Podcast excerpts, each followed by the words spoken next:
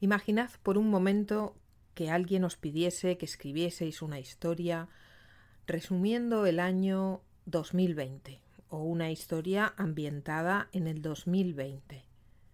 ¿Cómo creéis que sería? ¿Qué creéis que les pasaría a vuestros protagonistas? Pues lo más probable es que vuestros protagonistas se viesen obligados a desarrollar alguna clase de situación que implicase un encierro. Y lo más probable es que fuera se encontrasen con una especie de mundo apocalíptico en el que algún tipo mm, de virus o de pandemia pues les costase la vida si saliesen al exterior. O que nuestros protagonistas probablemente se viesen sometidos a un terrible y sofisticadísimo control a través de la tecnología. ¿Serían estos algunos de los puntos a tener en cuenta si nos propusiésemos una historia así?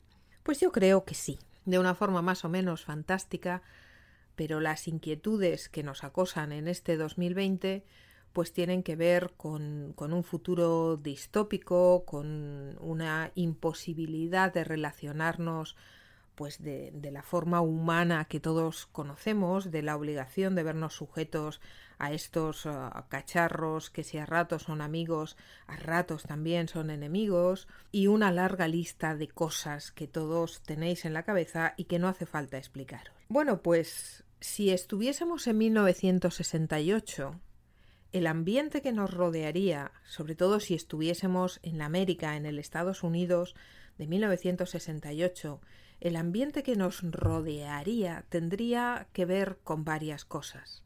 Tendría que ver con la búsqueda de un sentido de la vida que vendría determinado por un momento terriblemente importante que el hombre estaba a punto de, conseguir, de acometer, que era la llegada a la Luna. La llegada a la Luna hoy por hoy es una especie de cosa anecdótica que no tiene mayor trascendencia para ninguno de nosotros y que cuando pensamos en ciencia ficción, pues se nos ocurren muchas cosas y, muchas situaciones mucho más lejanas, ¿no? Empezando por una galaxia muy, muy lejana. Pero en 1969, mejor dicho, en 1968, esa galaxia muy muy lejana todavía tendría que esperar unos cuantos años para nacer.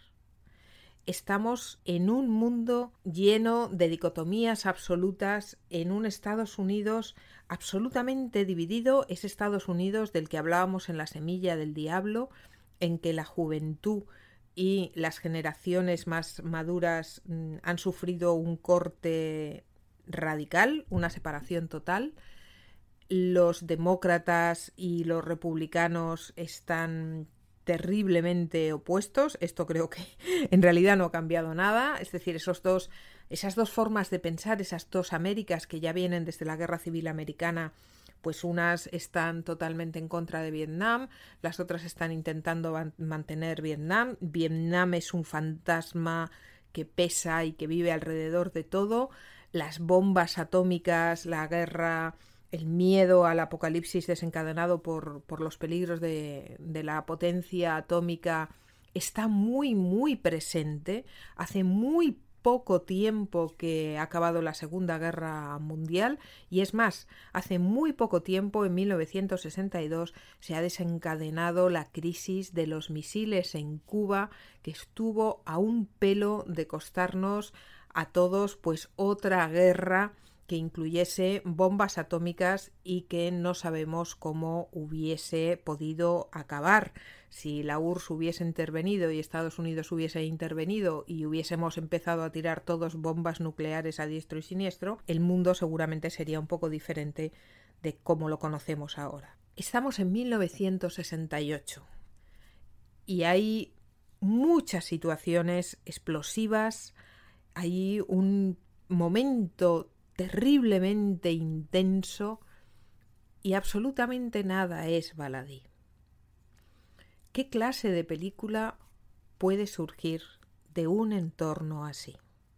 Especialmente si esa película la concibe una bestia intelectual con una capacidad que va mucho más allá del simple mero hecho de contar historias. ¿Qué clase de película creéis que puede producir?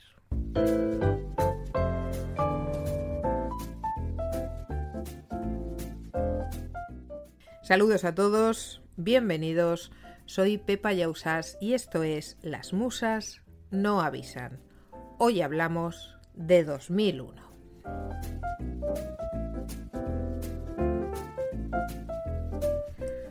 Considerada por muchos una de las mejores películas de la historia, por no decir directamente la mejor película que jamás se haya hecho, es odiada por muchos otros. Es más allá de todo esto, la película sobre la que más ríos de tinta han corrido. Ninguna otra película ha recibido tantísima atención desde todos los puntos de vista posibles.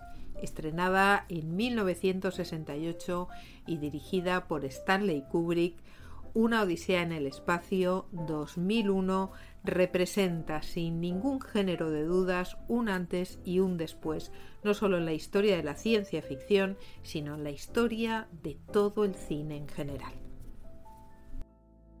Las musas no avisan. Stanley Kubrick es un personaje terriblemente leído, profundamente cultivado, que jamás, jamás hace adaptaciones de nada. Y ahora todos estaréis muy nerviosos diciendo, pero ¿qué dice esta mujer? ¿Cómo que no hace adaptaciones y ha hecho un montón? No, no son adaptaciones. Stanley Kubrick lee algo, lee muchísimo, es, una máquina de tragarse libros y, y siempre está buscando algo que le suscite algo, algo que le motive, algo que le dé la posibilidad de encontrar el hilito por donde deshacer el ovillo que está en su cabeza no en el libro. Stanley Kubrick jamás va a coger un libro y lo va a adaptar al cine. La semilla del diablo es un libro adaptado al cine. Es un libro en el que se hace un esfuerzo por mm, trasladar lo que pone en el papel a las imágenes, a ese elemento que es el cinematográfico. Esto no es algo que a Stanley Kubrick le interese ni mínimamente. Stanley Kubrick lee algo, dentro de ese leer algo encuentra algo que conecta con alguna de las ideas que él quiere plasmar y decide empezar. ¿Te está gustando este episodio? Hazte fan desde el botón apoyar del podcast de Nivos. Elige tu aportación y podrás escuchar este y el resto de sus episodios extra. Además, ayudarás a su productor a seguir creando contenido con la misma pasión y dedicación.